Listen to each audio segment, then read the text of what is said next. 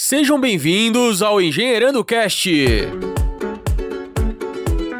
Nossa missão é fazer você ouvinte pensar fora da caixa, enxergando o mundo através da perspectiva de um engenheiro.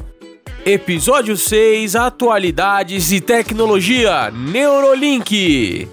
Eu sou o Ricardo Campos, engenheiro mecânico, e meu amigo, o Elon Musk vai dominar o planeta Terra, a Lua, Marte, Júpiter e você nem vai ver. E aí, pessoal, meu nome é Rafael Herrero, sou estudante de engenharia civil. Se você é aquela pessoa que não gostava de decorar as coisas, não consegue decorar o nome das pessoas, a solução chegou agora.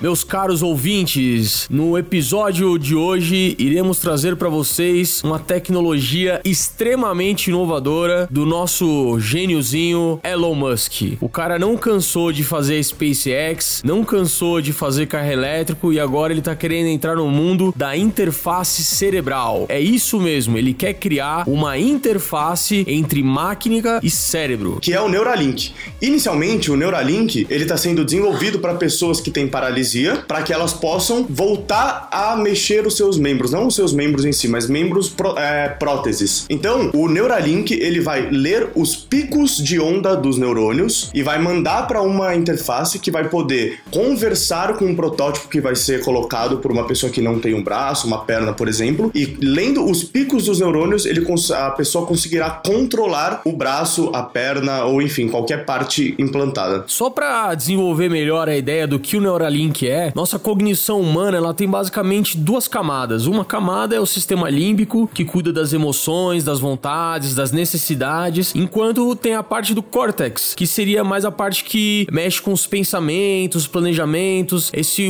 outra perspectiva do cérebro. O Neuralink, a proposta que o Elon Musk tem é de criar uma terceira camada de comunicação. Seria uma camada que iria abordar tanto a parte límbica da cognição quanto a parte do córtex da cognição, fazendo um emaranhado e que é, basicamente vai se interpretar um conjunto de sinais e com essa interpretação, sim, você consegue ler e gravar informações a respeito de movimentos, de pensamentos, falas. A aplicação disso é absurda.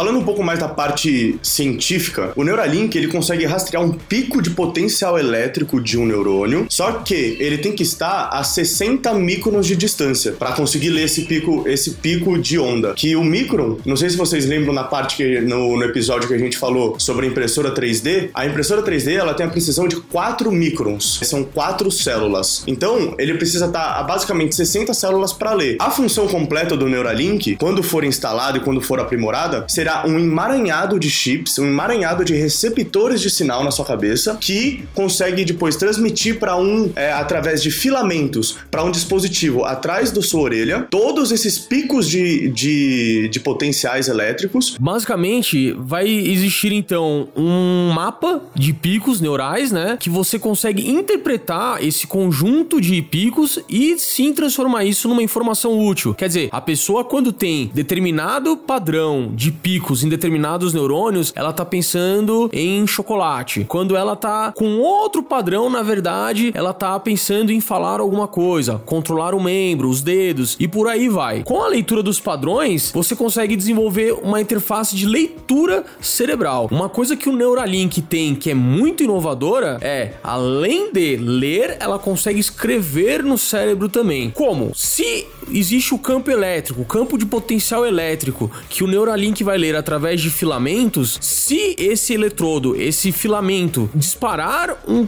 um pulso elétrico perto do neurônio, aquele neurônio vai disparar. Então, se você tem certos padrões, você consegue ler e você consegue também imputar certos padrões no cérebro, fazendo tanto a interface de leitura como gravação do cérebro. Por isso que uma das aplicações principais do Neuralink é exatamente o tratamento de desordens cerebrais. É o grande primeiro passo que o Elon Musk quer dar com essa tecnologia. Lógico, não só o Elon Musk, ele tem toda uma equipe por trás, tem neurocirurgião, tem também é, investidores, tem é, biomecânicos, tem uma série de profissionais envolvidos porque é uma matéria realmente multidisciplinar, em que tem que ser abordada por diversas perspectivas da ciência. Essa conversa, ela funciona por, por, através de uma interface que foi nomeada como BMI, Brain Machine Interface. E a interface é justamente o que deixa a comunicação ficar uma via de duas mãos. Tanto enviar sinais para mexer membros, quanto também para mudar padrões de pensamentos, enfim, quanto para que você consiga sentir um, numa prótese, por exemplo, se você coloca um braço prótese, na hora que a água encosta na sua mão, essa água vai transmitir, vai gerar um campo que vai ser transmitido para o Neurolink e através do seu da, do chip implantado no seu cérebro você conseguirá sentir a água escorrendo pela sua mão.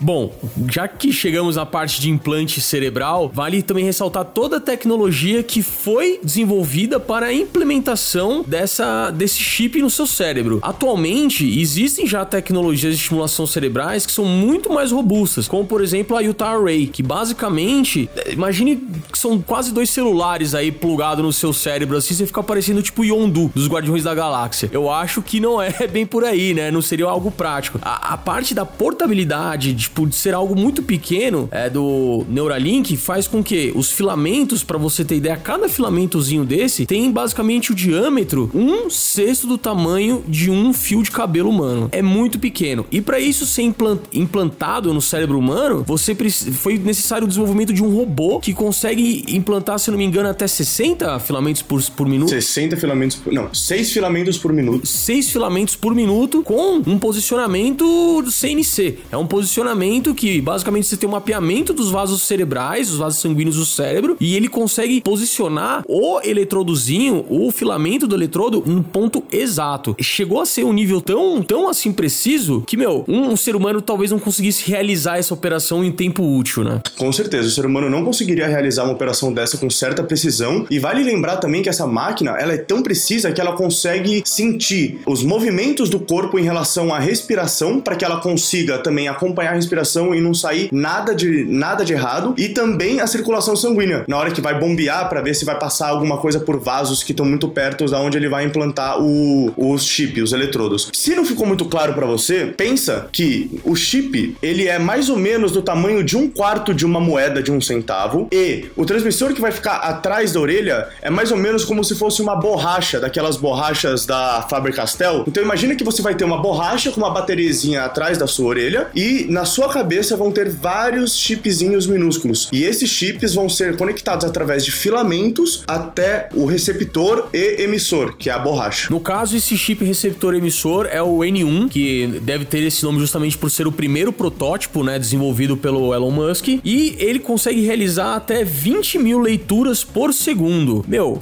a ideia do Elon Musk é implementar em torno de, da, da casa dos milhares de sensores no seu cérebro. Hoje em dia, a Utah Array, com centenas de sensores, conseguem fazer amputados e deficientes físicos escreverem textos com pensamento. Imagina o que a, o Neuralink vai conseguir desenvolver com cerca de 10 a 100 vezes mais sensores no seu cérebro, de forma conectada muito mais inteligente, porque a, a Utah Array, no caso, precisa de uma conexão física entre os chips é, transmissores com os equipamentos, enquanto no Neuralink tudo é feito sem fio. O único fio que tem é realmente entre o N1, que é o chip que fica atrás da orelha, que é do tamanho da, da borracha que o Rafael falou, e os filamentos. Essa é a única conexão física que tem. O resto é tudo sem fio. É tudo feito de uma forma portátil, realmente, de forma prática, para que o usuário não tenha esses problemas de é, mobilidade ou restrição. É, vale lembrar que normalmente, numa cirurgia de cérebro, numa cirurgia no crânio, ela é muito invasiva. Então, normalmente o paciente ele tem que raspar toda a cabeça, o, o médico ele tem que abrir o crânio e realmente fica muito exposto. Nessa tecnologia não será preciso ser tão invasiva. No,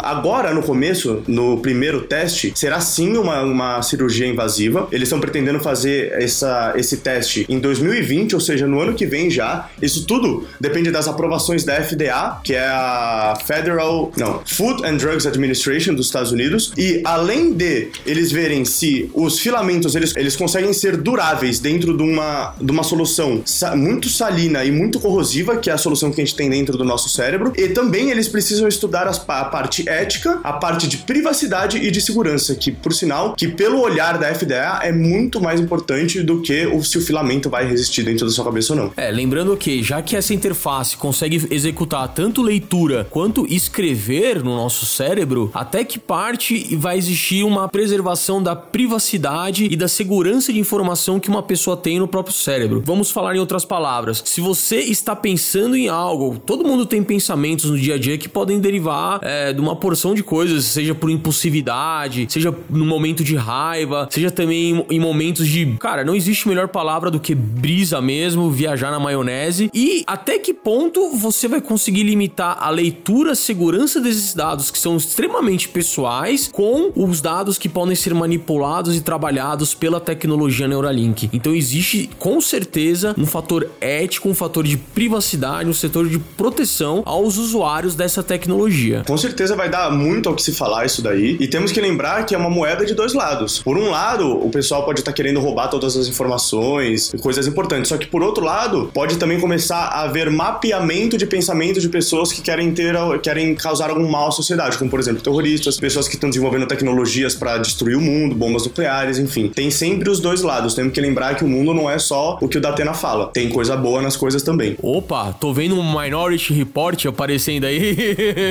Se você consegue ler um padrão cerebral antes disso realmente acontecer, talvez isso seja uma possibilidade. Aliás, essa tecnologia em si permite uma série de possibilidades que, se eu e o Rafael a gente ficar divagando aqui, a gente não vai conseguir atingir totalmente o potencial dela, porque mesmo, mesmo porque ela tá ainda sendo desenvolvida, né? Mas vamos separar algumas coisas que eu consegui pensar aqui facilmente. Como, por exemplo, você pode fazer download de aplicativos cerebrais. Talvez um Messenger cerebral seria uma forma de telepatia ou de conversa entre usuários de uma forma mais futurista? Talvez sim, talvez não. É uma divagação, né? É uma é especulação do que pode acontecer. Mas uma outra hipótese, por exemplo, seria o download de conhecimento. Você consegue programar seu cérebro fazendo download de um pacote de dados. Então imagina que as próximas gerações, quando essa tecnologia estiver na sua forma completa, você consiga fazer download de conhecimento de uma forma muito mais rápida e ágil. Você vai ver aquele conhecimento. Não, não acredito que isso vá dispensar o ensinamento, certa forma, clássico, mas com certeza vai fazer com que, por exemplo, um aluno que está frequentando o colegial consiga ir para a sala de aula já com um conhecimento familiarizado, em vez de chegar lá e ter que aprender tudo do zero. Quão ágil isso vai tornar a nossa cadeia de ensino? Quão ágil isso pode tornar o ser humano nas próximas gerações? Eu acho que não vai extinguir a cadeia de ensino, só que eu acho que uma coisa bem provável é que a escola seja detentora do PDF do ensino. Pode crer, Sacou? pode ser. Sim, porque sim, a escola ela vai ser a única liberada pelo governo para soltar essa informação, porque senão as escolas vão ter que acabar. E se acabar a escola é tipo igreja. O mundo vai, vai entrar em colapso. Eu não é muito tá muito enraizado na nossa sociedade hoje em dia o ensino, a, a, a forma de aprendizagem, né? A forma de aprendizagem, tudo.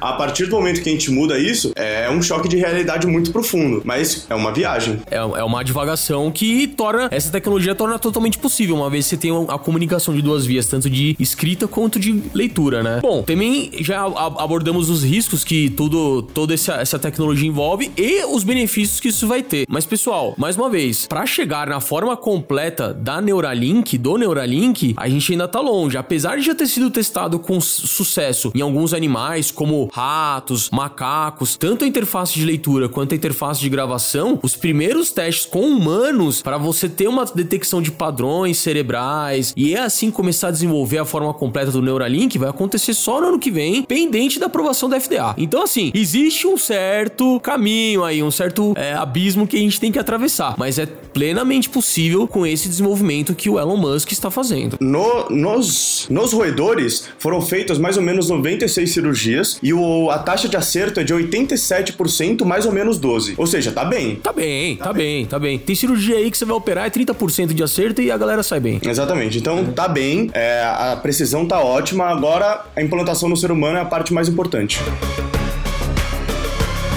Caros ouvintes, todas as informações que queríamos passar foi retratada de uma forma muito bacana e para vocês absorverem isso. Logicamente, tem muito mais coisa que vocês vão ter que ler a respeito desse assunto, então eu já vou perguntar aqui pro meu amigo Rafael qual referência que ele deixa aqui para todos vocês. A referência é, infelizmente, como no episódio da impressão 3D, é em inglês, porque é uma tecnologia que tá muito no exterior, ainda não temos nenhum nada no Brasil abordando disso. Saiu uma notícia na época, dia 11, que é uma tradução de uma outra notícia, 11 do 8 de 2019, que é uma outra, que é uma notícia traduzida sobre o Neuralink. Então é uma tecnologia muito nova e então tem que ser em inglês. Tem que ser em inglês, não tem como, infelizmente. O site que eu quero passar para vocês é o site da Neuralink, que é o neuralink.com, que lá eles têm uh, updates e notícias em inglês. Bacana, Rafael. Vale também falar que assim, a apresentação do Elon Musk é, divulgando essa tecnologia ocorreu no dia 29 de julho, agora de 2019. É muito recente mesmo. E gerando cash procurando trazer informações de ponta para todos os nossos ouvintes aí. E a referência que você ia dar é basicamente a mesma que eu ia dar. Mas eu recomendo também o que o Rafael não falou e eu, meu, mais que recomendo para vocês é vá lá no YouTube, procura a apresentação do Elon Musk, tá? Tem inglês também, mas é um inglês muito tranquilo. Quando eles fazem essas apresentações estilo TED, estilo palestra, eles têm uma preocupação de falar um inglês muito bem é, audível, muito tranquilo para que todo mundo entenda. Vai lá, vê a apresentação toda, tem uma hora e quarenta, mas quem quiser mesmo tiver essa fome de conhecimento, corre lá, procura, vê a apresentação toda que é interessantíssima. É, um, é uma das transformações que realmente vão revolucionar a humanidade. Bom, meus caros ouvintes, esse é o novo formato do Engenheirando Cash, é um formato mais compacto e ágil, porém, é, queremos ouvir a opinião de todos vocês a respeito desse novo formato em si. Então vai lá no engenheirando.cash lá no Instagram, procura Engenheirando Cash no Facebook, se inscreve nos canais do Spotify, do Anchor, ou seja qual plataforma agregadora de podcast vocês usam para escutar podcast. E qualquer sugestão, dúvida, crítica, elogio também, manda no engenheirando.cash@gmail.com. Pessoal, até semana que vem. Foi muito bom ter vocês até agora e um abração.